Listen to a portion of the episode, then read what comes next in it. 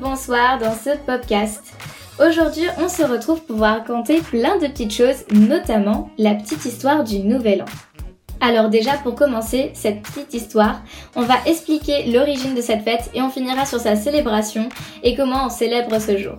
Donc à vos cafés ou tisanes, installez-vous sous une couverture ou juste profitez de ce petit moment pendant un trajet en bus. Le Nouvel An. Ah, cotillon, coupe de champagne.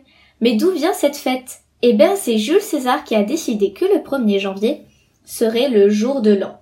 Dans la Rome antique, cette journée était dédiée à Janus, le dieu du renouveau. Mais cette journée n'était pas le commencement d'une nouvelle année. Et non, en effet, sous Charlemagne, l'année débutait à Noël, le 25 décembre. Ce n'est que depuis 1622 que le nouvel an est fixé au 1er janvier. Une mesure qui a été prise par le pape et qui permet surtout de simplifier le calendrier des fêtes religieuses. En revanche, certaines cultures et certains pays fêtent le nouvel an à d'autres moments. L'exemple le plus connu et le plus cité que vous connaissez tous, c'est effectivement celui du calendrier chinois qui fête la nouvelle année entre le 20 janvier et le 18 février. Mais nous avons aussi les Tibétains, la religion juive, qui eux fêtent vraiment le nouvel an à des dates assez aléatoires dans l'année et qui changent d'une année à l'autre. Pour cette fois-ci, nous allons nous concentrer sur la célébration du Nouvel An en France. Déjà, c'est un jour férié. De plus, en Savoie, au jour de l'an, on donnait des cornets de friandises ou de l'argent aux enfants appelés étrennes. Le jour de l'an, on rendait aussi visite à des amis pour souhaiter la bonne année. C'est quelque chose qui est répandu maintenant dans la France entière, mais qui apparemment de base venait de Savoie. C'est à ce moment de l'année que le personnel de maison, les gardiens, les concierges, etc. recevaient leurs étrennes, une somme d'argent versée par l'employeur qui récompense ainsi la qualité du service rendu au cours de l'année écoulée. Pour certains, cette tradition vient de la Rome antique où les Romains s'échangeaient des pièces et des médailles à l'occasion du changement d'année.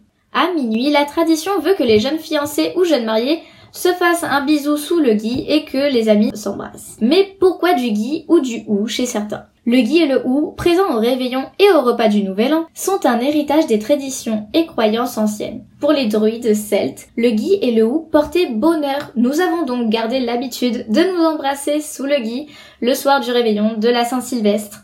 Attention, le gui et le hou, ça n'apportait pas que le bonheur. Selon les Celtes, il permettait aussi aux femmes d'avoir beaucoup d'enfants, y protégeait du mauvais sort et garantissait des récoltes abondantes. En gros, le gui ou le hou, c'était un gage de bonne année et de pas de malheur. Ça nous apportait que de bonnes choses. C'est pour ça aussi qu'on se souhaite de bons vœux à l'année à venir avec du gui ou du hou souvent présent. Alors vous allez me dire, vous parlez du réveillon de la Saint-Sylvestre, mais est-ce que c'est pareil que le Nouvel An? Alors effectivement, il y a une petite différence qu'on a tous tendance à oublier. La Saint-Sylvestre, c'est le 31 décembre et le 1er janvier, le jour de l'an. Mais lorsqu'on parle du réveillon de la Saint-Sylvestre, nous parlons du repas du 31 au soir et ce dernier, bien souvent, s'éternise jusqu'au premier. Nous avons donc tout simplement fait un raccourci en désignant le réveillon de la Saint-Sylvestre par le Nouvel An, car le réveillon, il dure donc jusqu'au matin et c'est donc ainsi qu'on fête le nouvel an. Mais si on veut être vraiment exact et qu'on parle juste du repas, on parlera du repas de la Saint-Sylvestre et de la fête du nouvel an puisque on fait la fête après avoir fait le compte à rebours. Maintenant que vous êtes devenu incollable sur le nouvel an, vous pourrez ainsi répondre aux questions de vos enfants, cousins, cousines, nièces et neveux et frimer auprès de vos proches et de vos amis. Et pour ceux qui ont peur d'être en retard, pas de panique, on peut présenter ses vœux jusqu'au 31 janvier, je vous assure que c'est légal. Sur ce, je vous souhaite d'agréables joyeuses fêtes de fin d'année.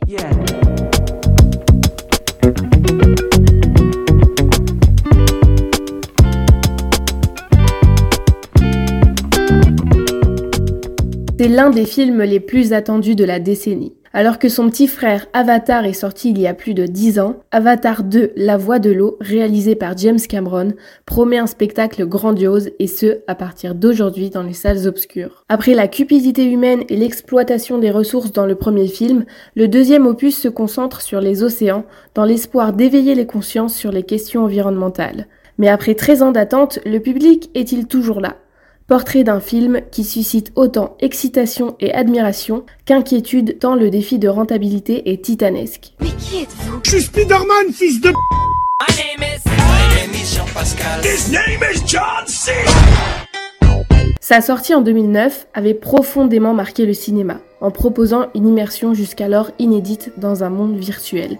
Une idée reprise dans d'autres films par la suite. Une vraie révolution tant d'un point de vue technique et artistique que financier, devenant le plus gros succès du box-office. Encore aujourd'hui, Avatar, le premier, est le plus gros succès du cinéma mondial en termes de rentabilité. Pour un coût de production de 250 millions de dollars, le film avait rapporté plus de 2,8 milliards de dollars. Devant un tel succès, cela paraissait normal que le réalisateur ait eu l'envie de développer l'univers de Pandora et des Navis. Mais le raz-de-marée annoncé d'Avatar 2 pourrait ne pas avoir lieu. Devant l'immense succès de Top Gun cette année, Avatar pourrait faire grise mine face à un public réticent. Il faut dire que le film a coûté si cher, entre 350 millions et 400 millions de dollars, qu'il serait forcé de récolter au minimum plus de 2 milliards de dollars pour rentrer dans ses frais. Autrement dit, Avatar 2 devra réussir à déloger Star Wars, le réveil de la force ou encore Titanic au box-office. Une défaite possible qui pourrait être lourde de sens, à cause des mutations inédites de l'industrie du cinéma. Entre le streaming et la pandémie,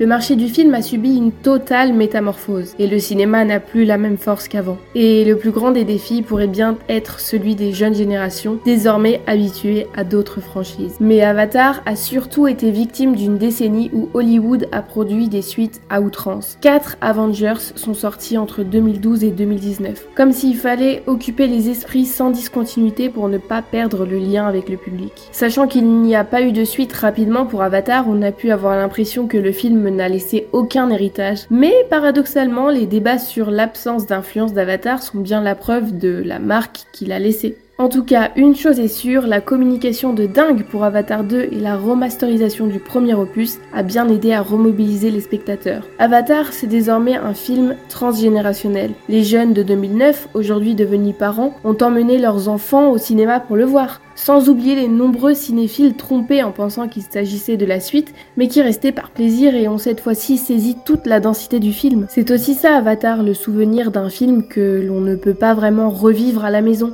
Et alors qu'il ne devait rester à l'affiche que 7 jours, la remasterisation d'Avatar 1 est restée plusieurs semaines à l'affiche et a rapporté plus de 70 millions de dollars. Un défi gigantesque attend Avatar 2, mais il est complètement et entièrement à la portée de James Cameron, dont il est toujours sorti victorieux avec ses films. En réalité, les années d'attente pour la suite d'Avatar n'ont fait que renforcer son aura alors qu'Hollywood basculait dans les franchises. Avatar 2, La Voix de l'eau, devrait donc pérenniser la place d'Avatar dans la culture populaire en vue de la suite de la saga.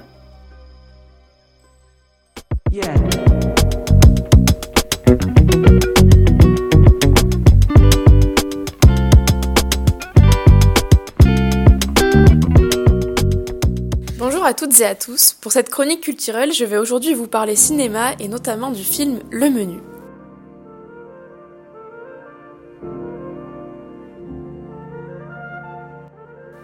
Le Menu est sorti le 23 novembre dernier en France il a été réalisé par Mark Mylod. Et pour moi, ce petit chef-d'œuvre rejoint Get Out ou encore Midsommar, à tel point j'ai aimé le film.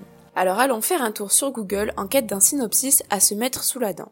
Je cite, Un jeune couple visite un restaurant haut de gamme sur une île isolée où le célèbre chef a préparé un somptueux menu de dégustation ainsi que quelques surprises choquantes. Bon, un peu plat ce synopsis, je vous l'accorde, et d'ailleurs même la bande d'annonce n'est pas à la hauteur du film. Le menu, c'est donc l'histoire de ce restaurant gastronomique si célèbre que seuls les plus fortunés pourront se offrir une table. Un petit groupe de privilégiés se rend donc sur une île où se trouve le restaurant.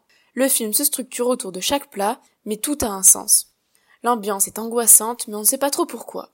L'intrigue nous tient en haleine, tandis que l'on voit juste des gens profiter de ce repas qui a l'air, on peut le dire, fort succulent. Mais au fur et à mesure que les plats sont servis, l'angoisse monte. Des anomalies se glissent dans la soirée. Chaque plat devient une véritable mise en scène et rien ne se fait par hasard.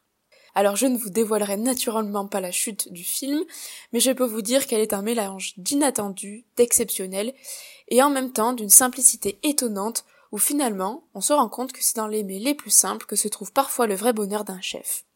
Au casting, on retrouve des acteurs tout aussi étoilés que le restaurant. L'extraordinaire Ralph Fiennes, que tout le monde connaît pour son rôle de Voldemort dans Harry Potter, mais que j'ai aussi apprécié dans Le Grand Budapest Hotel, et bien d'autres encore. À ses côtés, on retrouve la charmante Anya Taylor-Joy, révélée au grand public pour son rôle dans la mini-série Le jeu de la dame, mais aussi son apparition dans Last Night in Soho. Parmi les personnages principaux, Nicolas Hoult est aussi à l'affiche, mais sa prestation n'est pas celle qui m'a le plus marqué dans le film, mais après tout, ça reste que mon modeste avis. À côté de ce casting remarquable, de l'intrigue qui nous tient tout au long du film et de la cinématographie qui mérite d'être abordée, je ne peux passer à côté de la BO, sans qui chaque film ne serait plus grand chose.